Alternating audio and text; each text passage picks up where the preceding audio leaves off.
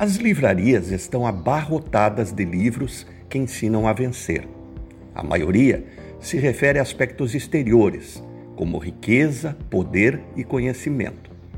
Discordo que vencer se resuma a isso.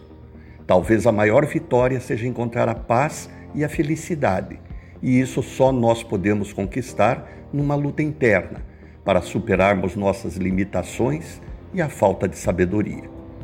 Pena que o êxito externo, material e visível é o que interessa a maioria das pessoas. Para vencer, externa ou internamente, entretanto, são necessárias três virtudes: trabalhar, aproveitar as oportunidades e saber se relacionar. Se alguém vence sem praticá-las, foi surpreendido pelo imponderável chamado sorte. Com relação às virtudes, não é o trabalhar que conduz à vitória, senão todos seriam vitoriosos, mas o saber trabalhar.